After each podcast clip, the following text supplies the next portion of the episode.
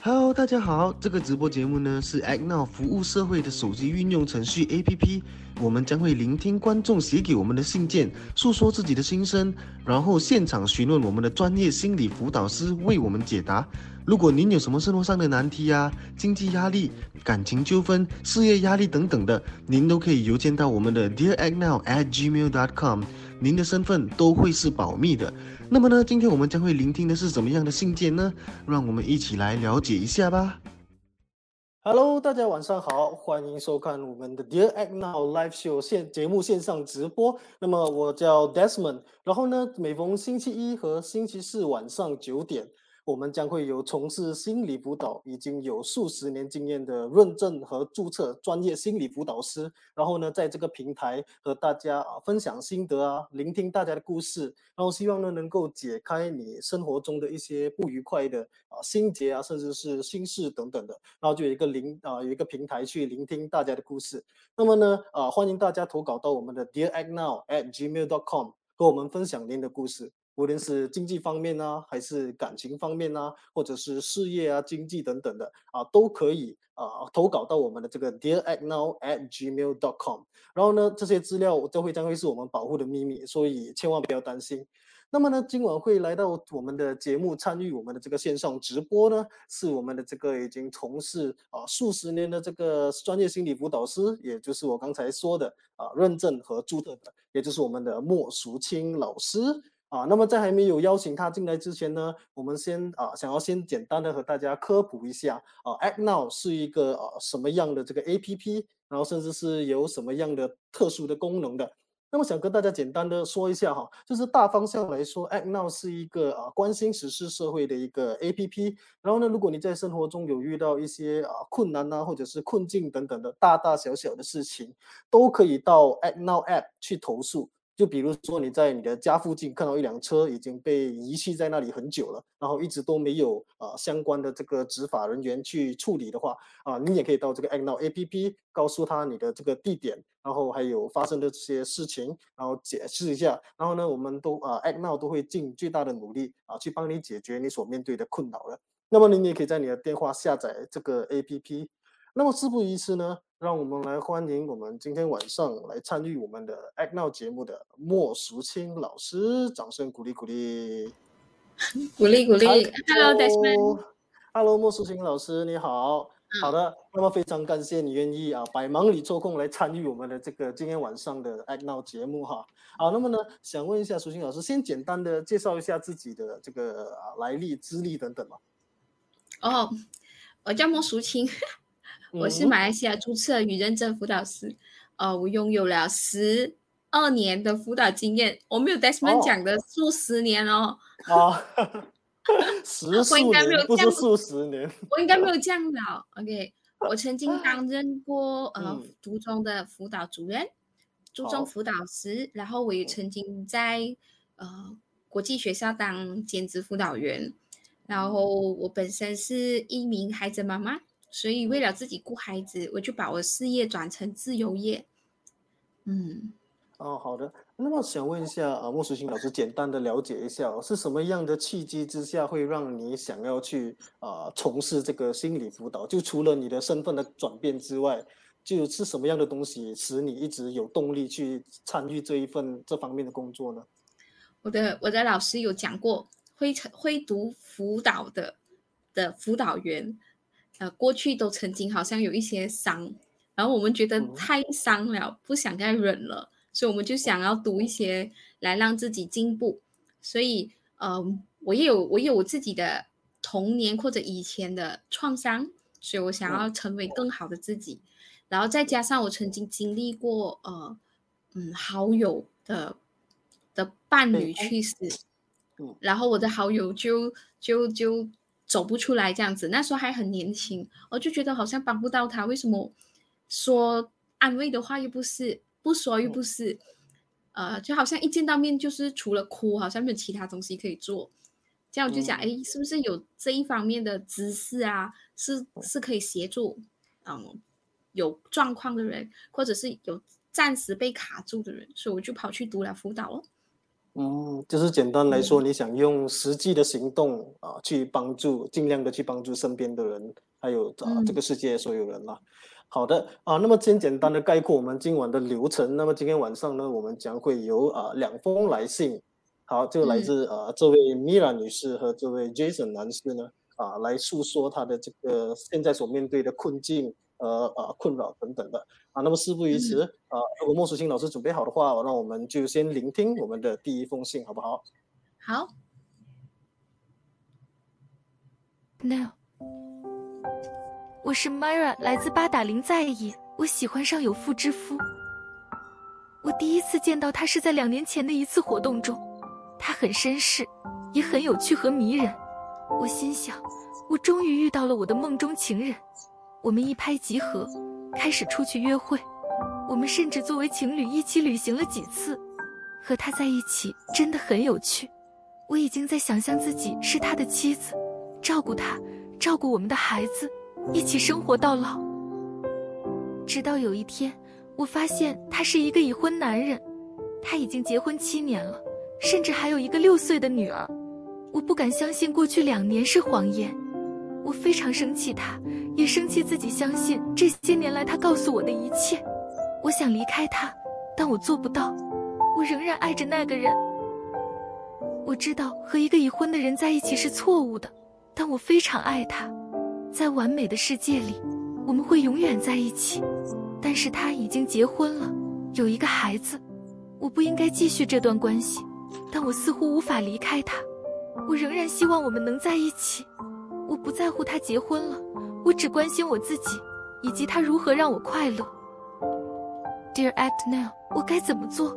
我的好朋友告诉我要离开那个人，他们说他不会为了我离开他的妻子，他们说他不会伤害他的女儿，但我不在乎，我只要他一个人。我是家庭破坏者吗？为什么我不快乐？嗯，好的。那么听完了这位呃米尔女士的她的这个啊信呢，啊，那么再次感谢米拉愿意啊站出来，然后投稿给我们，然后告诉我他们心中的这个啊秘密还有故事哈。啊，那么简单的概括就是说啊，米拉呢她喜欢上了一个有丈夫哎有有太太，然后甚至是已经有一个女儿的一个男人，然后呢也相处了好一阵子，然后才发现到他已经是已经结婚七年了。然后呢，呃，米兰呢，他自己本身也是有自己的意识，就是说他知道啊自己是一个家庭破坏者，然后他觉得啊，他知道这个是一个错误的事情啊，这是在他的在他的眼里，这是一件错误的事情。可是呢，哦，他似乎已经算是踩得蛮深的了，因为感觉上他已经是活在这个幻想世界，他就说他已经幻想着他是他的妻子啊等等的。可是重点就是他的最后一句说：“为什么我不快乐？”那么想问一下莫淑清老师哦，他的这个不快乐呢，其实呃这不快乐这一回事，他其实源于哪里呢？是他的占有欲吗？还是说呃就是说他希望得到的答案是那个男的和那个呃老婆离离呃离开那个老婆，还是说他的难过是在于他破坏了别人的家庭等等的？嗯，而且嗯，Desmond 听到的是这个米拉说我不快乐。嗯，可是他已经有幻想着还要跟这个 Desmond 用幻想，我比较想说，我们女人就是这样啊。当我们 当我们跟一个男生稳定的时候，我们就会想很多啊，就是我们会想要跟他结婚生孩子，想要跟他，这个也不算幻想吧，就是对未来有一个很大的盼望，然后觉得这个盼望是幸福的。哦，我觉得我们女人都一直在想着。结婚过后都会很幸福，可是过后结婚后是不是这回事呢？就嗯，就 各自的造化。可是我我想说的是，呃，他不无法快乐这件事情，因为看起来这个剧情不像他演的，就是他的剧情不像他要的。然后这一个过程，他也知道他可能很难去跟这个男生结婚生孩子。嗯，所以当这一个过程。呃，当我事实跟我想象的东西有一个差距的时候，我们可能就会陷入了一个很深的失去，因为我失去了我对我未来的一个建构跟一个盼望跟一个画面，然后这个失去底下就呃带着哀伤跟失落，嗯。所以不管他在用什么的想法或者是什么的理由来说服自己，可是那一个失去的哀伤还在，所以他他都会觉得自己好像不那么的愉快这样子。嗯，那么我觉得，嗯啊呀，没关系，没事，你继续。我听到的反而是，呃，再加上这个失落这部分哦，我在听到的反而是他最后一句话说他是那个家庭破坏者，我反而很心疼这句话，就是感觉呃被欺骗的是他，呃整个过程不知道发生什么事情的是他，他只是一个单纯的想要跟一个男生谈恋爱，我就是遇到一个男生，我跟他发展一段爱情。可是这个爱情发展到最后，呃，竟然是我变成家庭的破坏者。嗯，呃，内心里面应该会充满很多的无辜，很多的无奈。嗯，可是这个呃，什么 Daniel 说他是骗子的嗯受害者，可是为什么那个为什么那个是啊？为什么呃骗人的明明是男人，为什么承受压力的是女人呢？这个问题我不是很方便回答，可是啊、呃、，Nick Nick 也有说这个小三难当啊。其实把这这小三的这个头衔挂在 Mira 的身上，其实为什么又是女人受这种委屈？为什么？我就想说，因为他是在不知情的情况下，那么这样的一个头衔会不会有些太太不负责任了一些？所以我们不应该把它归类于这个啊、小三。至于他后续怎么做啊、到时我们又有另外一个说法哈、可是我们现在来说，所以莫淑清老师是觉得我们现在来讲啊，是不可以把 Mira 比喻成一个小三的这一个角度，对吗？为什么是女人？为什么明明我们是受害者，明明明明米拉是受害者，为什么是我要我要担这个小三的罪名，我要担这个家庭破坏者？为什么？明明是你们男人骗人，明明是你们男人骗人。哎，莫书记，你你冷静一点。那我想问一下，呃，就问你一个很有趣的问题啊，就是说，如果如果这位男士呢，他之后和他的老婆离婚，就不知道算不算如米拉所愿啦？就是说，他跟他离婚之后，那么你觉得这段感情以这样的方式，这样的不忠诚的开始，你对米拉和这位男生的这个感情，或者是甚至婚姻，保持会是乐观的态度吗？我对整个社会都保持不乐观的态度。为我我我我我为什么这么说？你看，第一，呃，因为在在这个感情事件上，好像是这个男生用情不专在先，可是他就这样子造成两个女人的痛苦，对不对？然后呃，米拉在不知情底下，她就要背负这种压力。然后我觉得整个社会哦，因为现在他米拉没有说到，就是啊、呃他的太太已经知道米拉的存在。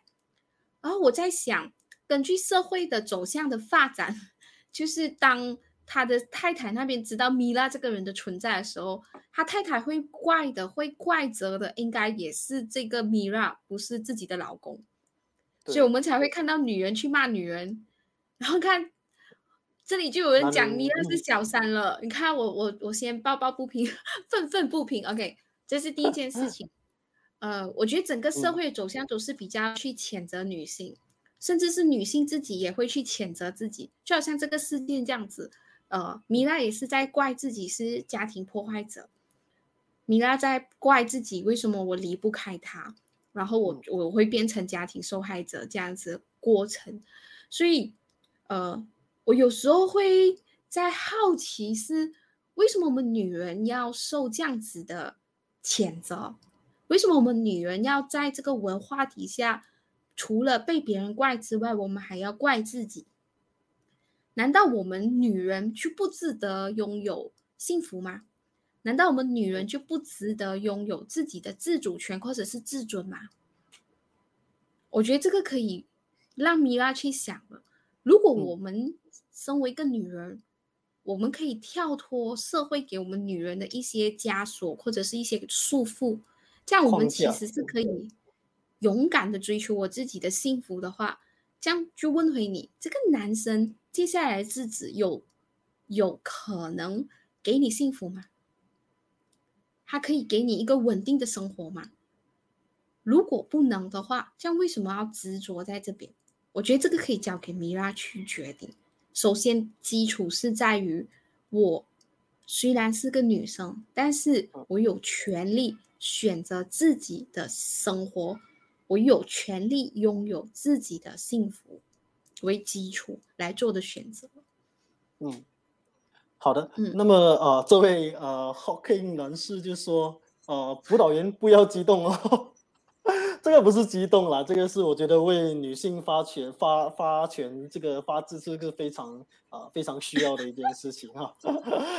然后呢，呃，再问你啊、再问莫欣老师另外一个问题，就是说，呃，有句俗话说得好，就是男人出轨不是无数次，呃，就是几万次这样子啊。那么，嗯，在我们不了解这位男士的前提之下，就是不懂他的人格，甚至是呃人性是什么样的样子的时的当下，那么你对这句俗话哈有什么样的一个见解呢？哦，我我我会觉得，呃，男生比较习惯于呃嗯呃肢体上，就是身体上的出轨，而我们女嗯性比较习惯于精神上的出轨。所以，呃，一个人对那个爱情忠贞不忠贞，我觉得是基于两个人怎么样去经营，对不对？对，我我应该这么说。所以，呃，如果这个如如果这个社会为什么会出现男生出轨的状况会比较多？我觉得也是这个社会包容出来的。因为男人出轨有事情过后，我们常常我们我记得我看过一张照片哦，就是看到先生躲在原配的后面，然后原配去跟小三厮杀，就是吵架。哦，我我们这个社会就是这么的纵容男生啊，就是男生有事情，呃，我们都会无限的包容。就好像如果你的先生出轨，你要跟他离婚，你的先生回来跟你道歉，然后讲要要回这头家，如果你坚持不要，全整个社会就会就会怪那个老婆说，你先生都愿意回来了，为了你不为什么你不能包容他？为什么你那么小气？所以我们好像很允许，也很容易的原谅男生。嗯嗯，所以在这个父，权嗯，父权底下，所以男生做这件事情很容易，反而在整个文化底蕴，女生做这件事情就要背负很大的责任。你看，从传统来讲，什么呃，什么那个忠贞牌坊跟那个我们讲的那个长居龙，都只是对女人，好像没有对男人的哦。嗯，就打个比喻，就印度那一边就看到蛮多这样的事情，就可是也没有对男人哦，都是对女人哦。嗯，为什么？快点，为什么？为什么？为了为了让莫淑琴老师再冷静一点，我们现在看下一个、哦，就是说，呃，这位 Nick 呢有根据莫淑琴老师刚才嗯说的这个精神出轨跟肢体出轨哦，他就说精神出轨更加可怕，这个是也是是另外一种方式说女生女人这样的出轨比男生肢体出轨还要严重的一个说法。然后莫淑琴老师有什么要对 Nick 说的？如果我如果社会允许我的话，我也希望可以 可以像男生这样坦荡荡。但是因为整个社会把女生压抑成我只能在精神上出轨，但是我我想说这件事情是，如果一段感情双方都没有经营的话，其实任何一方都有出轨的可能性。你只有互相不断的经营，你才可以呃持续在一起啊。有时候我们会去想爱情是什么，有时候我们觉得我们爱的那个人爱到离不开，可是为什么有些人可以离到那么容易？呃，我们我爱情是什么？想说真一句，其实很很难去描绘，因为它是一个感觉，然后很抽象，所以我们说不出。可是如果你根据很多的人类学家研究的话，爱情其实就是包含着亲密啊、激情啊跟承诺。它只有这三个元素在一起，它才算是一个真爱情。所以米拉这件事情，他的爱情里面有这三个元素吗？好像缺了一个承诺。所以我觉得可以让米拉去思考的是，哦，呃，这个是真爱情吗？还是我们把很多情绪混在一起了，我们就以为那个是爱情？好像，呃，听起来米拉里面有很多的不舍得，有很多的不甘心，甚至是有很多的害怕，因为他那边写着一句：“我无法离开对方。”这个无法离开，就感觉里面有很深的害怕，好像害怕这，呃。自己离开了这个男人，就好像找不到别的男朋友，还是害怕自己再遇不到呃爱情，还是害怕这呃没有了这个男人，我就不是一个完整的人。我觉得这些害怕都会让我们误以为这个是爱情，就这个所谓的依赖，有时人们把这个依赖看成是爱情，嗯，也嗯。我明白，明白你的意思。那么，呃，那么最依赖底下就，Desmond 就讲对了。刚才你有问，就是，呃，依赖底下就有控制，因为我依赖你嘛，我一定怕你消失不见，我一定怕你的东西是不如我想象，哦，我就想要控制你。嗯，可是爱情里面有控制吗？或许有，但是没有那么的重。我们反而希望是。你可以在我旁边，我可以在你旁边，大家互相经营一起的脚步。可是依赖就是我，我为了怕你出，呃，怕你消失，怕你出现对我什么东西，所以我就会想要控制你。我甚至希望连你的饮食起居、你的、你的价值、你的什么都是在我的掌控里面的。嗯，非常明白。那么我们刚才给予的这些呃例子都是。归于，如果那位男士和他的老婆离婚的话，然后米拉必须思考的部分。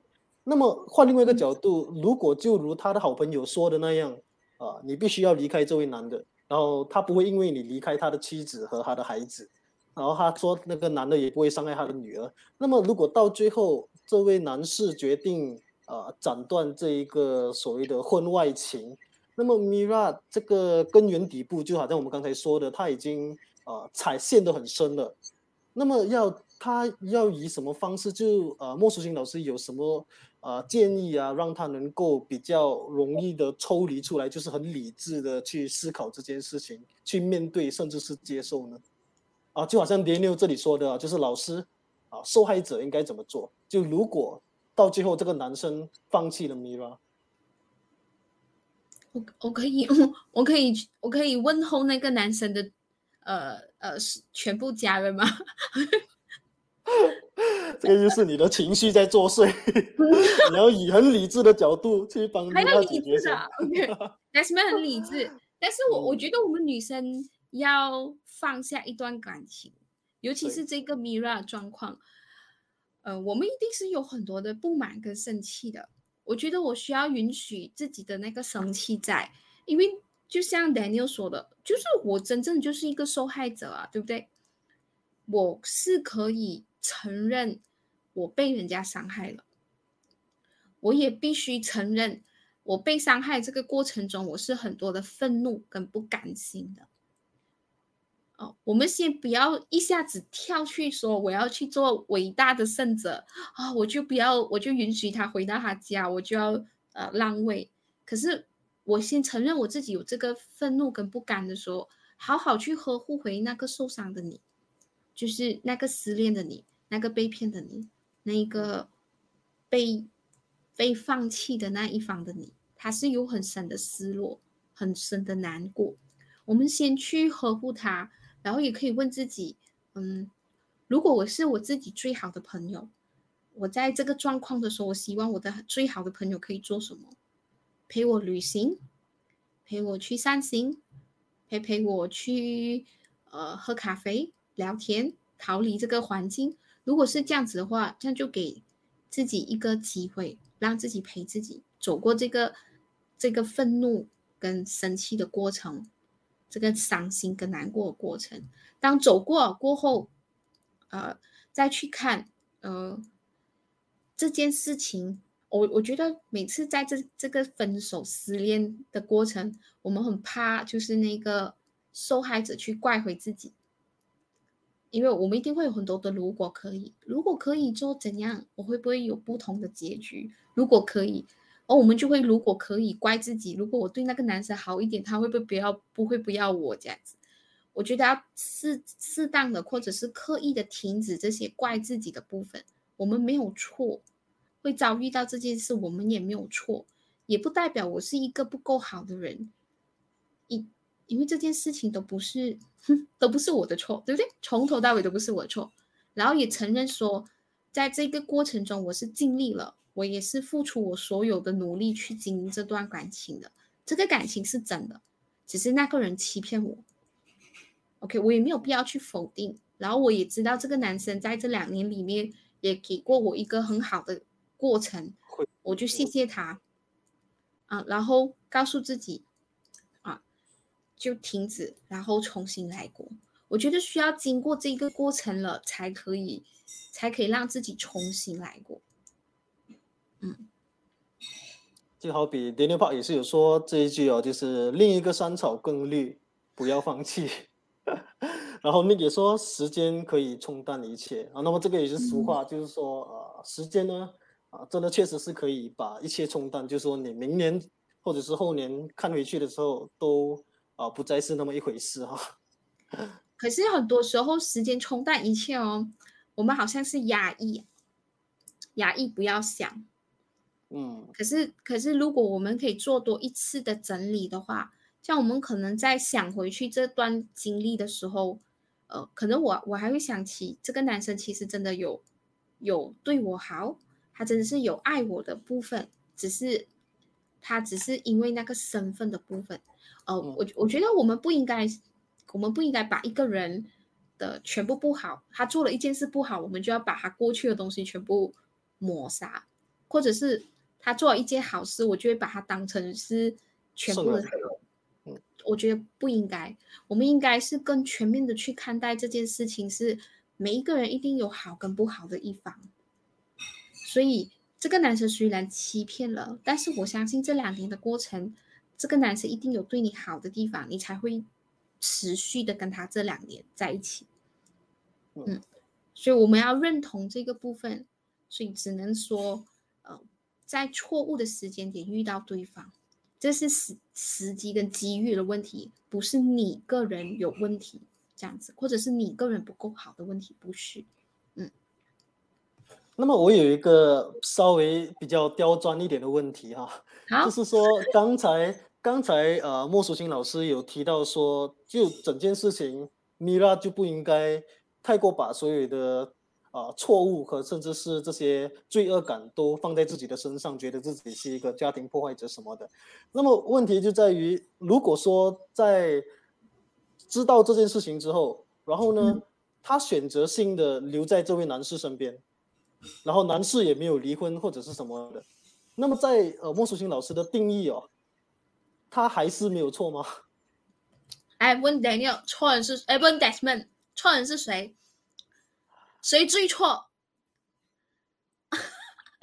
嗯嗯，我觉得有时候，有时候有人，我觉得有时我们大家每个人呢，都在这个呃追寻自己的幸福快乐的权利和道德底线之间，都有一个。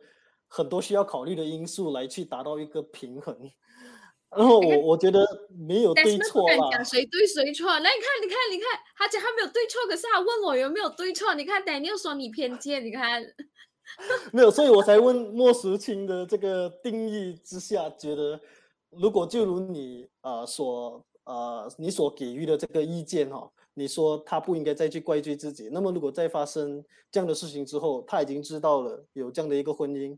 他还持续的沉淀于之中，甚至是说避开所谓的现实，所以我就想问莫淑清老师，那在这样的情况下，其实 Mira 应该要有这样的一个心态去面对，或者是有没有一个特定的对或错吗？我我觉得，我觉得爱情里面没有对跟错，刚才 Desmond 讲了，所以我们在谈爱情的时候，不管是跟青少年谈、跟个案谈、跟大人谈都好，我们都不谈对错，我们谈风险论，就是风险论。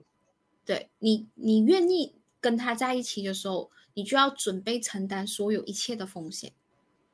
那你愿意承担吗？对我来说，呃，我对我来说，我觉得每一个女人都值得拥有更好的、更好的未来跟幸福。每一个男人都拥值得拥有更好的未来跟幸福。爱情不该建立在欺骗上，对不对？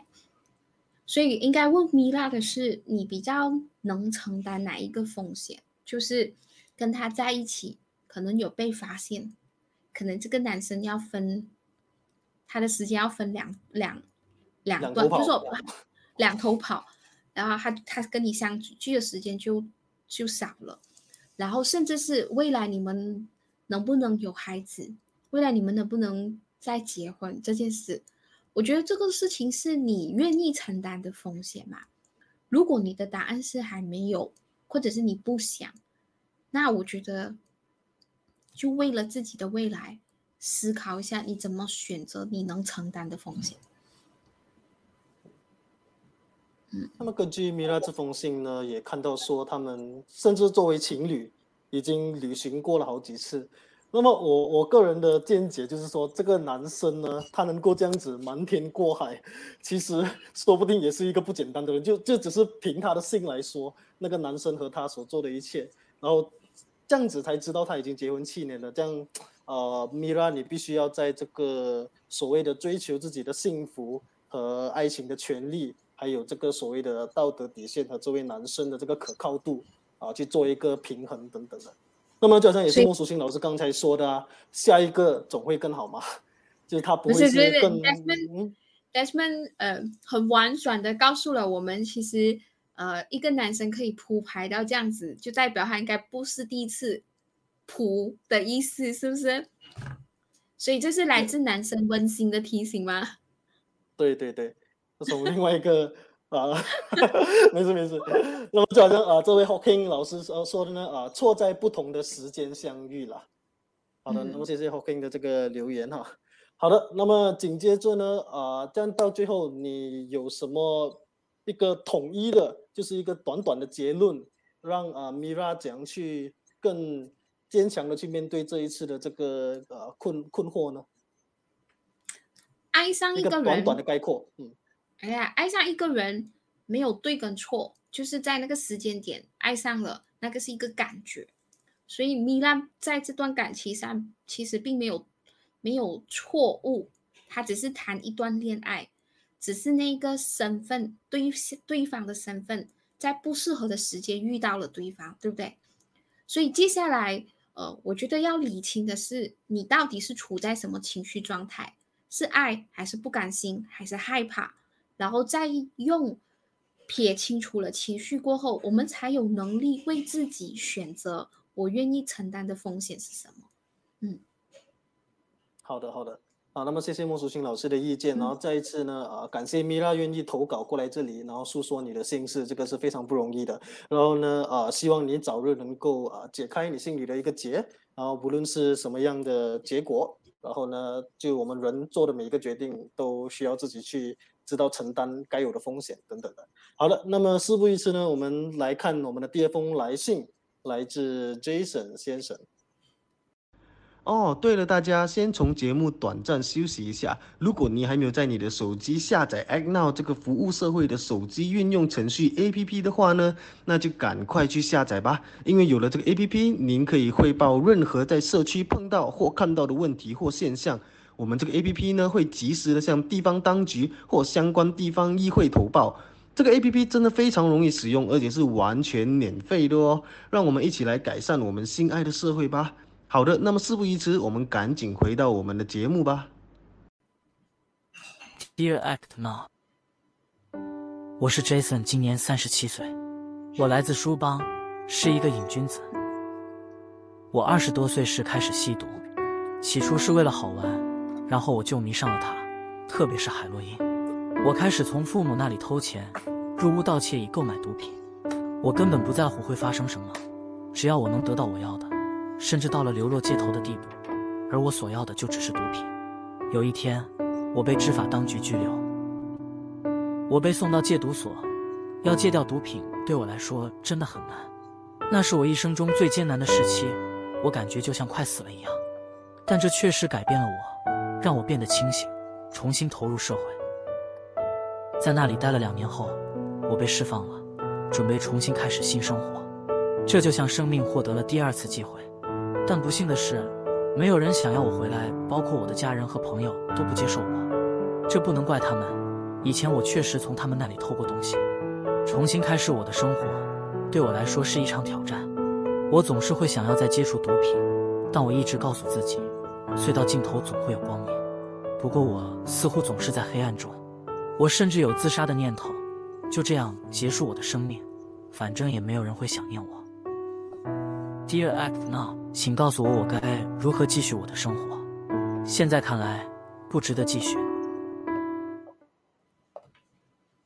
好的啊，那么再一次呢，先感谢 Jason 啊，愿意啊诉说您的故事，让我们啊聆听。然后呢，也是非常非常谢谢你愿意投稿你的这个啊所谓比较不堪的一个啊人生现在经历着的这个事情啊。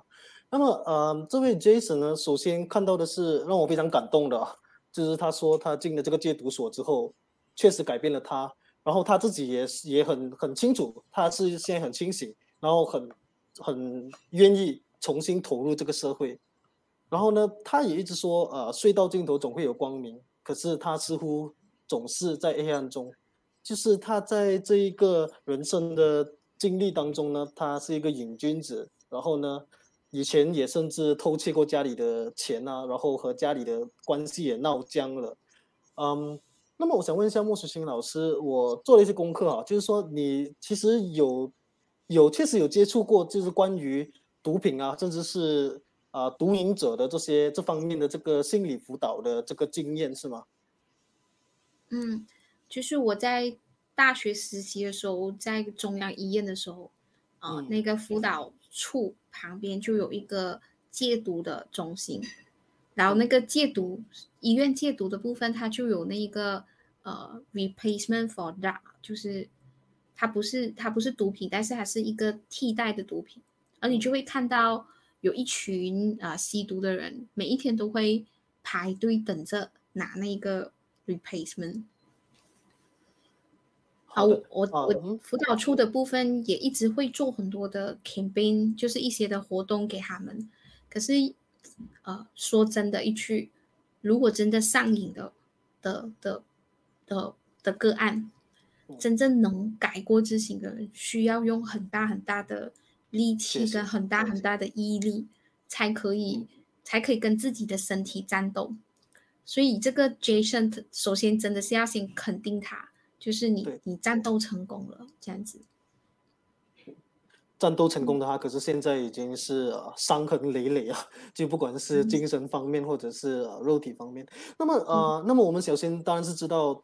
就你，当你接触了毒品之后，身体上的这个虚弱是肯定是会出现在，然后这个大家都知道的。那么根据你的经验，就这些呃吸毒者呢，就他们戒了之后，其实他们在戒的这个过程中，这个心理方面的呃怎样去呃得到这个舒缓，然后甚至是怎样去呃解开这件这一方面有什么样的见解吗？嗯，我觉得他最大的挑战是来自于身体。因为有那个瘾，嗯，所以就变成很多的身体的那个生理反应，一直促使你想要去重新碰回这个毒品。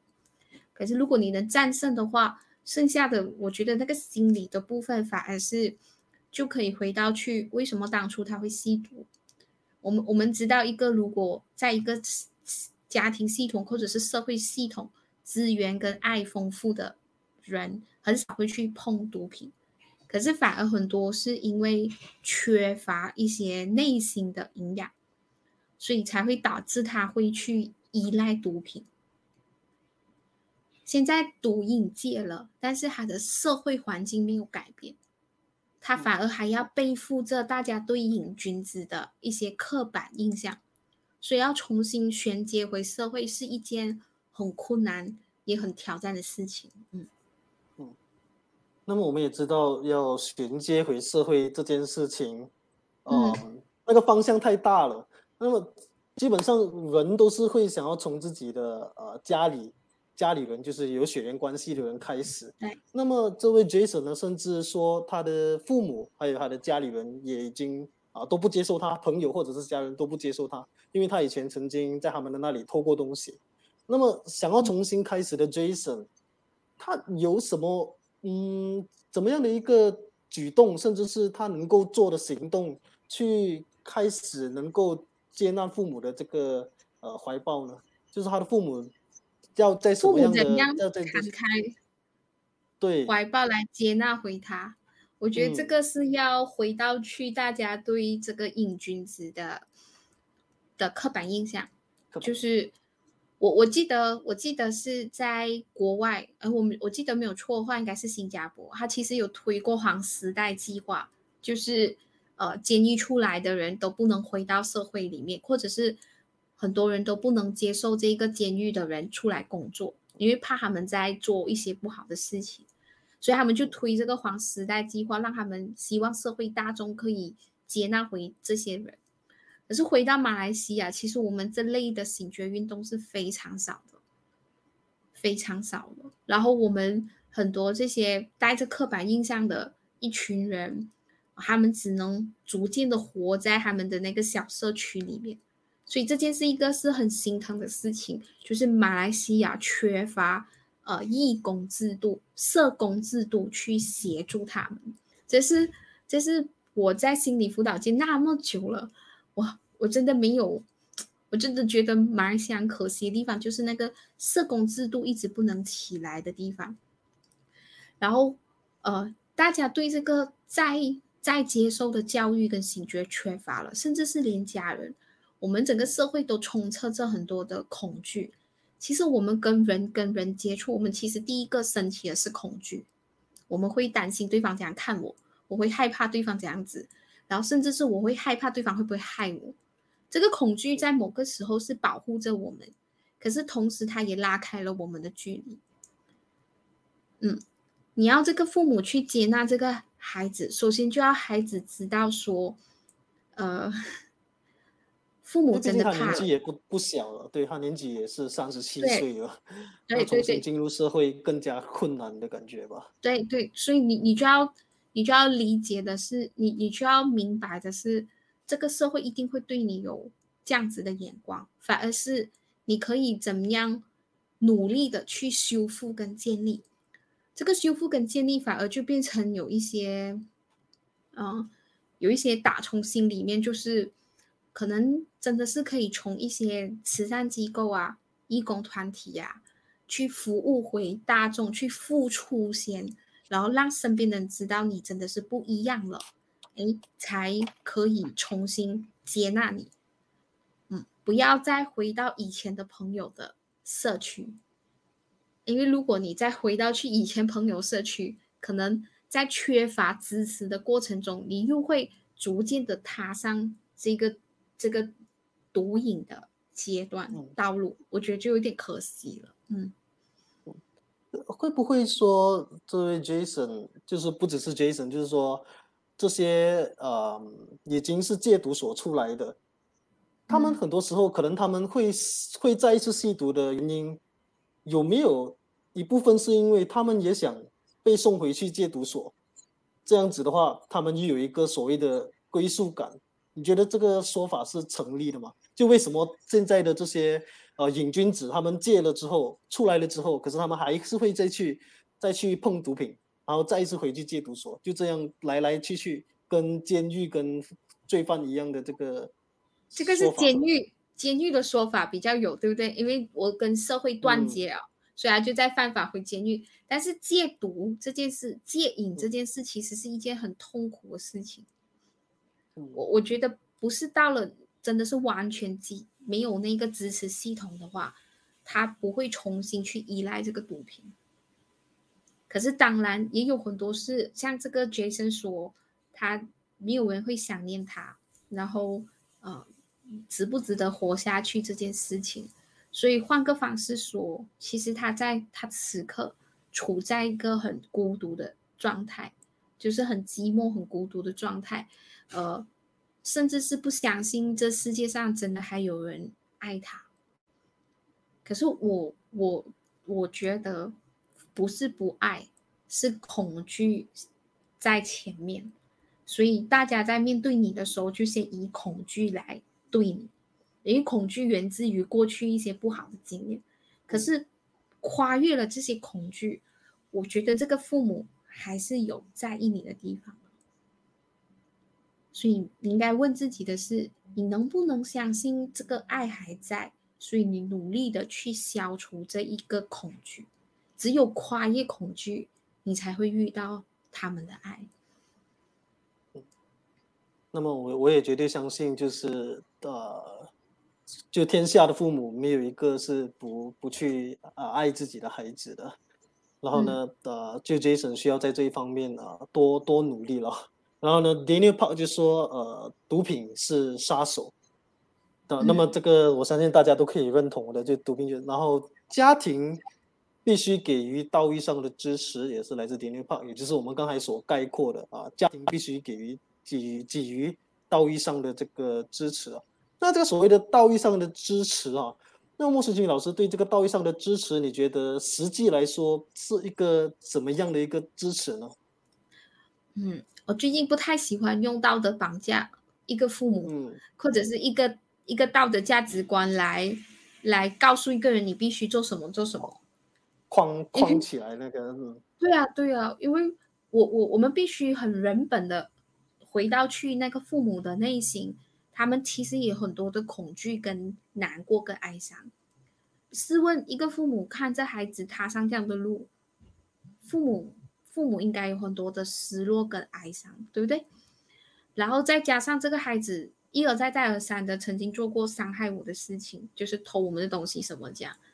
呃，我我们我们不能忽略了这个父母底下的恐惧，所以要消除这个。恐惧是孩子的责任，因为破坏信任也是他制造的，这个是后果，所以他必须去承担。而我们也不能去绑架父母，说，呃，你你你就必须要去接受你的孩子。我就应该原本的去看待他们，真是有恐惧。呃，能不能接受是个人的选择，对不对？当然，我还是坚持这对父母还是会。接受回 Jason 了，只只要 Jason 能消除掉这个恐惧，怎么样消除？只能用证明。所以离开你，彻彻底底离开你过去的那一个社区，去找寻一些比较善的社区，让自己可以有重新来过的资源。嗯，说的非常好。然后呢，嗯，就抛开这些。家庭啊，或者是想要得到父母的认可和接受这些事情不说，那么杰森在当下他想知道的就是他该如何继续他的生活。那么这个问题感觉有些太过大方了一点。那么呃，莫世新老师有什么比较不一样的这个啊见解或者是建议给 Jason 该怎么样去所谓的继续他的生活吗？呃，第一。你都能战胜自己的瘾，可以可以走出来，就代表你是一个呃自我管理很强的人，自我管理很强的人，所以你的内心是有力量的。这些你是必须要先肯定自己的。对，第二，你你是有家庭的，他们只是被恐惧笼罩着，所以你看不到他们的爱。他们是有人，我相信还是有人会去在意你的，对不对？所以先肯定这两点，然后再去去寻找那个资源。可能一开始你要找一份工很难，你可能可以先从一些呃慈善的部分或者是自工的部分去做起，然后逐渐的、慢慢的，社区的人接纳你了，还是你拥有自己的一个。小社会支持的时候，才去思考你自己想要做什么。我需要学一个技能吗？还是我想要创业？还是我想要什么？我觉得这个是可以让自己重新去思考的。当你拥有了这技能的时候，你就你就比较有那个生计的可能。我觉得莫淑琴老师这个呃这个说法真的非常好，因为就是说你从这些所谓的慈善机构开始，甚至是所谓的刚才莫淑琴老师有概括说，呃，我们马来西亚的这些呃关于毒品的这方面的这个义工啊，甚至是慈善机构是啊，确实是很缺失的。那么有 Jason 的这一份力量呢？啊，你也可以去那边去帮助这些其他的瘾君子啊，甚至是和他们聊天，然后甚至是帮忙做一些呃义工的东西。那么我相信那里总会有人有有总会有那那总会有人会有那么的一个机会给你再次重新融入这个社会和圈子的。那个 Desmond 就说到了，就是哦，过去的经验跟过去的生命我不能改写，可是我可以为我过去的。我自己的生命故事赋予一些正向的意义，对不对？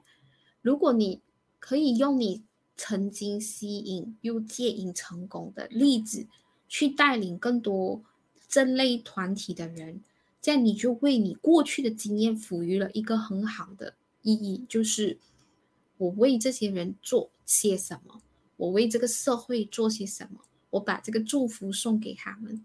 我觉得这个就是让我自己过去一个年少无知的我，有一个这样经历了过后，我赋予了一个很好的意义，这样我就不会太，我就会让我的生命在接下来的时候是有方向、有意义、有价值的。嗯，对，这说的好，因为因为 Jason 呢，现在应该要专注于的不是说他能够在短时间内。获得一些什么，甚至是得到一些什么，就金钱啊，还是什么事业方面的，他应该更加呃去努力，去追求的是对自己的一个呃认可，还有先接受自己，这样子的话，社会才会去呃慢慢接受哈。那么这位 Nick 说呢，可能离开搬到没有人认识的地方重新开始，这个会不会呃极端了一点？嗯。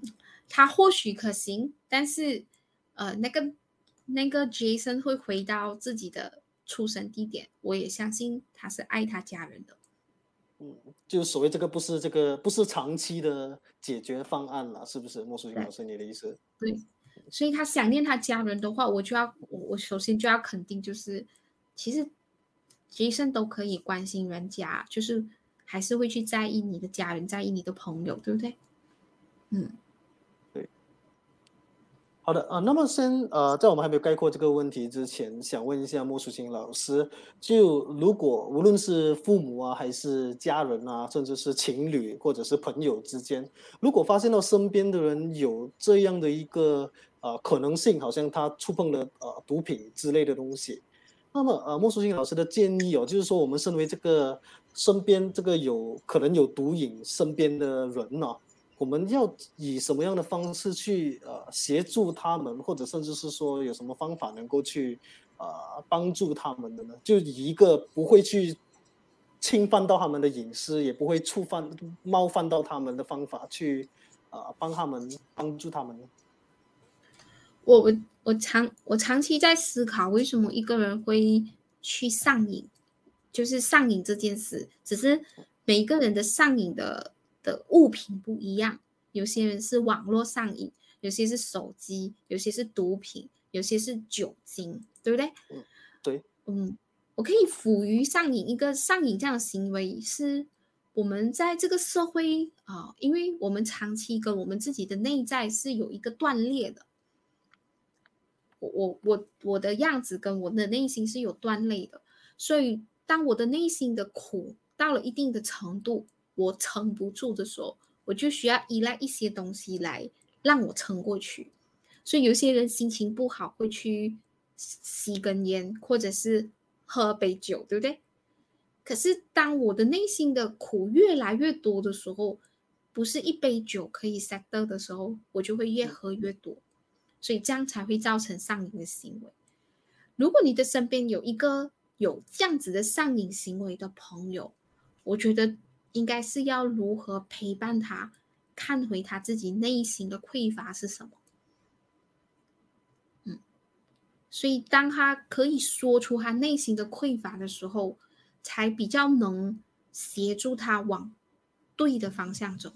不然的话，我也是一直陪着他吃喝玩乐，我终究不能解决那一个根本的问题。明白。好，那么千修困他的留言就说，希望 Jason 每天早上起来时可以抱着啊正向以及充满能量的想法。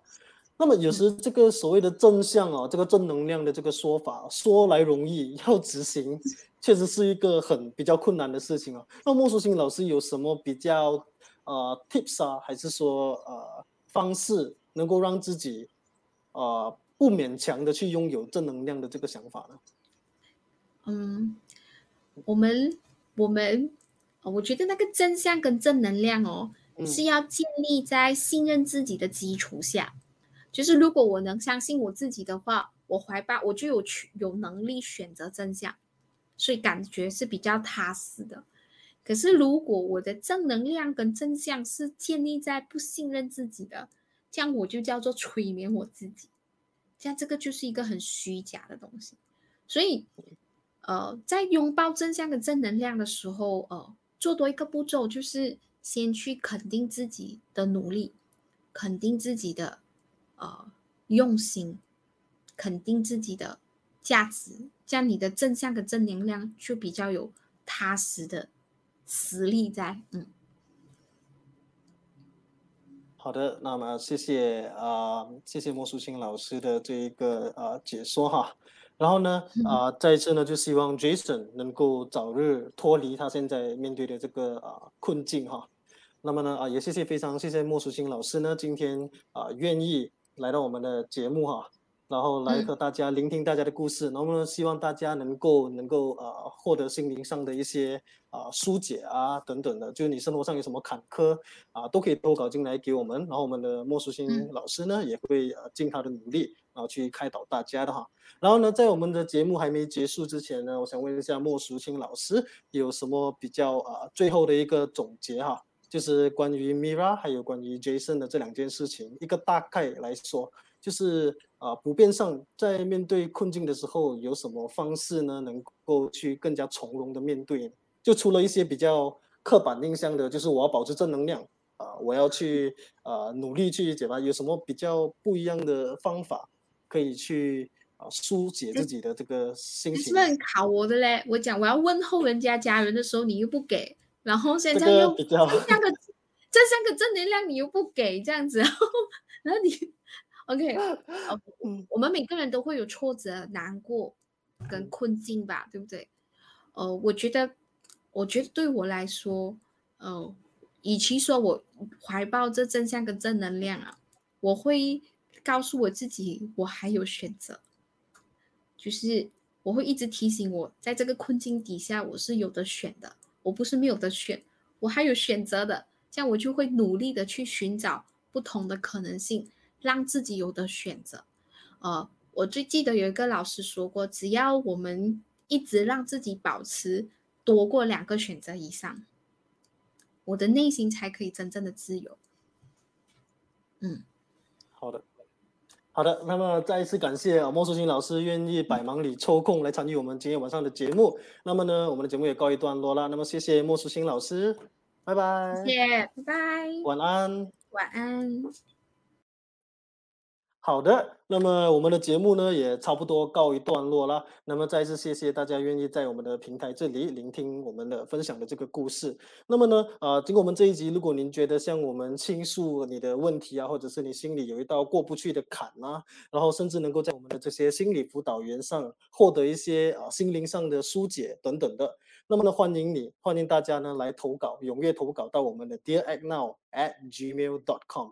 然后再一次向大家保证，就是您的资料啊，还有这些私隐，都将会受到我们全程的保护的。那么再一次谢谢大家。然后每逢星期一和星期四晚上九点正，Dear Act Now 将会在同一个平台和大家聊天。我们下个星，我们这个星期四不见不散。谢谢。